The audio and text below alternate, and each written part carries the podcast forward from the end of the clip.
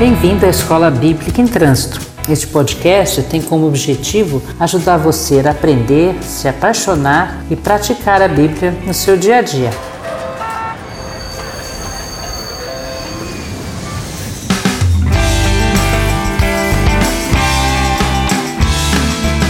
Escola Bíblica em Trânsito. Meu nome é Lúcia Ribeiro e nesta série estaremos dando juntos os primeiros passos para conhecer a Bíblia.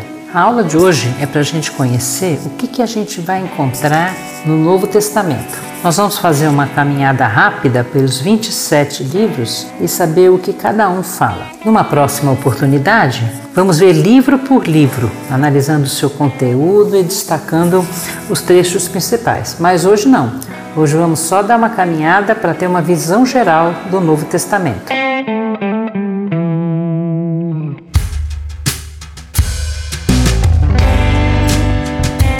Você pode perguntar, mas por que, que a gente vai começar pelo Novo Testamento, se a Bíblia mesmo começa em Gênesis? Para quem nunca leu a Bíblia, é mais fácil começar pelo Novo Testamento. Apesar de ter sido escrito há mais de dois mil anos atrás, o contexto histórico do Novo Testamento é muito mais conhecido da gente. Nós vamos ver que nesse tempo o Império Romano estava no auge e já havia dominado todo o Mediterrâneo, a Europa, a África e a Ásia. Na Ásia toda era falada só uma língua, o grego koiné, ou grego popular, como era conhecido, que facilitou muito a comunicação e a expansão do cristianismo. Os textos do Novo Testamento são bem claros e só falam a respeito de Jesus e da Igreja. Sendo assim, fica muito mais fácil fazer uma conexão entre os assuntos deste passado e a nossa vida hoje. Outro motivo para a gente começar pelo Novo Testamento é que neles nós vamos conhecer intimamente a Jesus, que é o nosso maior objetivo na leitura da Bíblia. O Novo Testamento começa com quatro livros que chamamos de Evangelho: Mateus, Marcos, Lucas e João.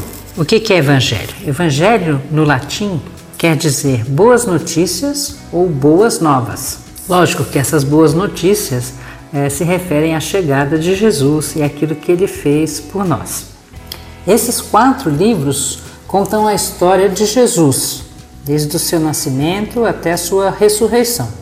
O nome dos livros corresponde ao nome dos seus autores. Mateus, Marcos e Lucas escreveram histórias muito semelhantes. A gente chama esses livros de evangelhos sinóticos. Sinótico quer dizer sintético, é um resumo breve de fatos muito importantes. E eles têm muitos textos em comum. Quer uma curiosidade? Por exemplo, mais de 600 dos 661 versículos que tem em Marcos podem ser encontrados em Mateus. E em Lucas tem 380 versículos iguais aos de Marcos. O livro de Marcos deve ter sido o primeiro a ser escrito. João já conta uma história de uma maneira bem diferente. Ele tem suas características próprias, de alguém que andava muito próximo de Jesus. Por que, que a gente vai achar quatro livros escrevendo a mesma história? A gente vai aprender que cada escritor tinha um propósito diferente ao escrever esse livro. Por exemplo, Mateus. Mateus era judeu e escreveu para contar para os judeus que Jesus era o Messias esperado desde o Velho Testamento. Por isso que lá no livro de Mateus você vai encontrar em muitos momentos uma referência, uma citação de textos do Velho Testamento, principalmente de algumas profecias que Mateus mostrava que estavam sendo cumpridas. Para Mateus, Jesus é o rei esperado. E ele, mais do que os outros, fala muito sobre o reino dos céus. O livro de Marcos provavelmente foi o primeiro livro escrito. O objetivo de Marcos ao escrever o livro é trazer as informações a respeito de Jesus para os romanos. Por isso ele não está preocupado em genealogia nem em Velho Testamento. Marcos é muito prático. Ele narra os acontecimentos com muita rapidez e parece que Jesus está sempre em movimento, saindo de um lugar e indo para outro. Marcos mostra Jesus como o Messias que veio para servir. Lucas foi um médico muito amigo de Paulo. Ele relata que ele fez uma grande pesquisa para conhecer a vida de Jesus e os fatos que ele não vivenciou. Lucas mostra Jesus como Messias, mas também como um homem. e ele escreve como se fosse um relatório para alguém que ele chama de Teófilo. O quarto evangelho é o de João, é o único que é diferente. João era amigo de Jesus e viveu intimamente o ministério de Jesus. Então ele relata fatos que só quem estava muito perto de Jesus tinha conhecimento. Durante o seu relato, João quer mostrar que Jesus é Deus e ele quer que os seus leitores creiam nisso.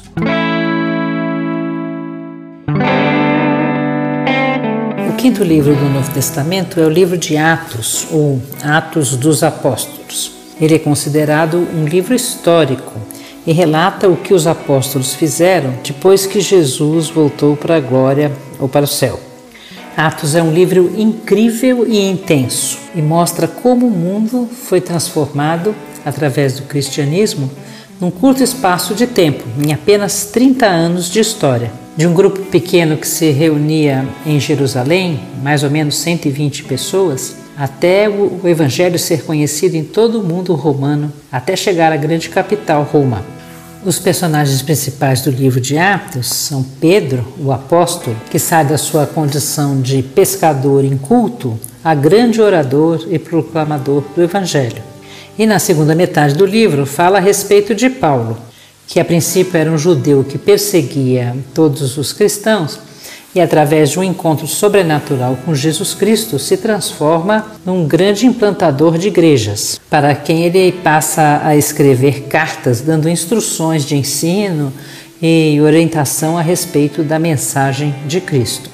O que a gente vai ver no livro de Atos, o que a gente não viu em nenhum outro livro da Bíblia, é a ação do Espírito Santo na igreja, trazendo o entendimento da mensagem da salvação e transformando radicalmente a vida das pessoas. Como falei na nossa primeira conversa, a Bíblia não está organizada em ordem cronológica. Nesse tempo em que o livro de Atos está acontecendo, Paulo está escrevendo cartas para outros lugares do império.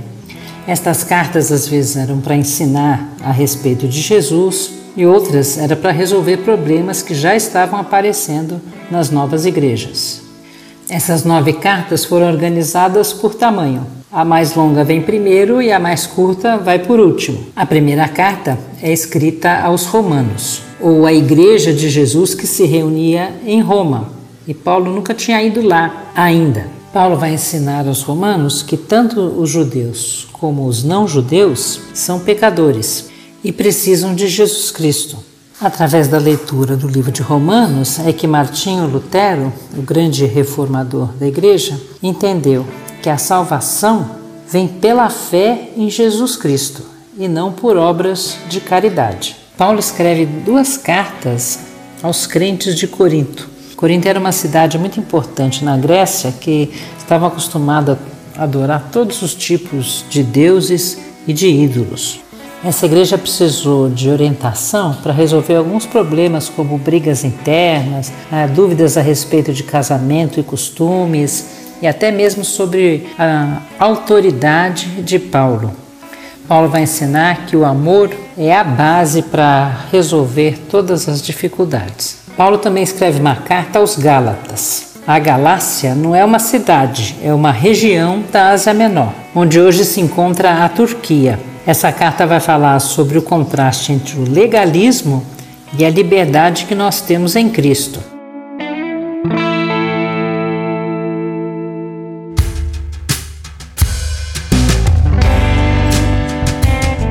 No final do livro de Atos, Paulo está preso em Roma.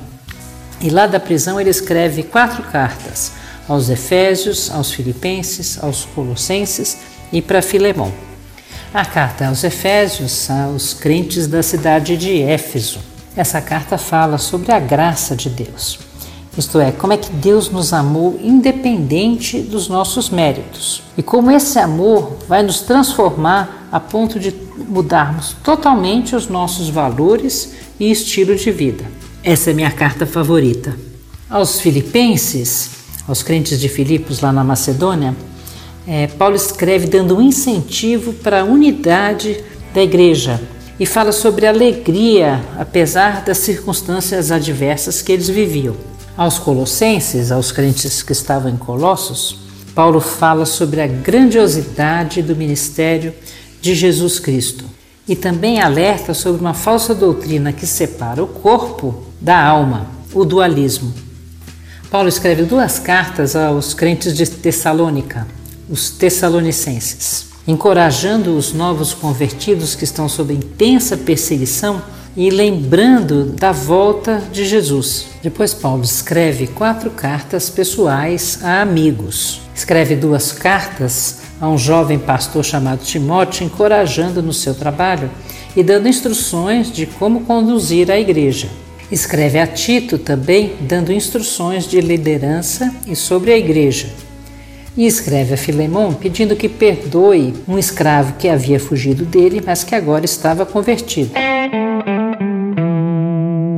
Na sequência, temos um grupo de cartas conhecidas como Cartas Gerais que não foram escritas por Paulo. A primeira carta é o livro de Hebreus. Sabemos que ela foi escrita para os hebreus, mas não sabemos quem escreveu. Mas o autor queria ensinar para os judeus que as tradições e os ritos judaicos não tinham mais sentido no novo cristianismo.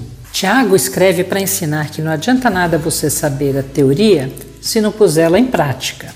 Pedro escreve para alguns crentes que estavam sofrendo perseguição e morte para fortalecê-los na fé e também para alertá-los sobre algumas doutrinas falsas.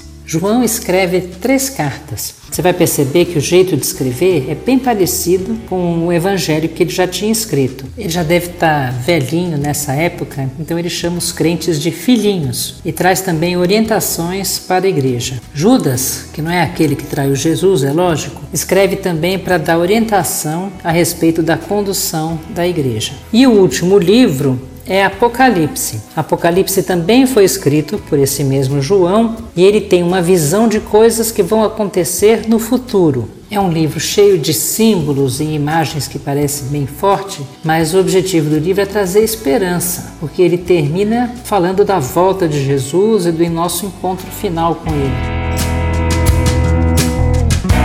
Essa aula de hoje foi um grande passeio pelo Novo Testamento para que você aumente a sua curiosidade e continue lendo. Na nossa próxima conversa, vamos passear pelo Velho Testamento. Boa leitura e até lá!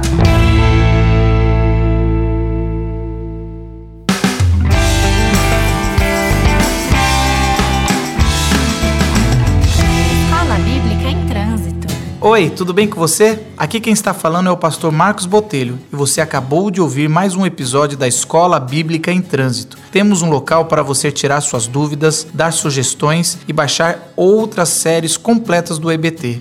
Anota aí www.comunidadedavila.org.br/ebt. Nos vemos em outro episódio ou aos domingos na Comunidade da Vila.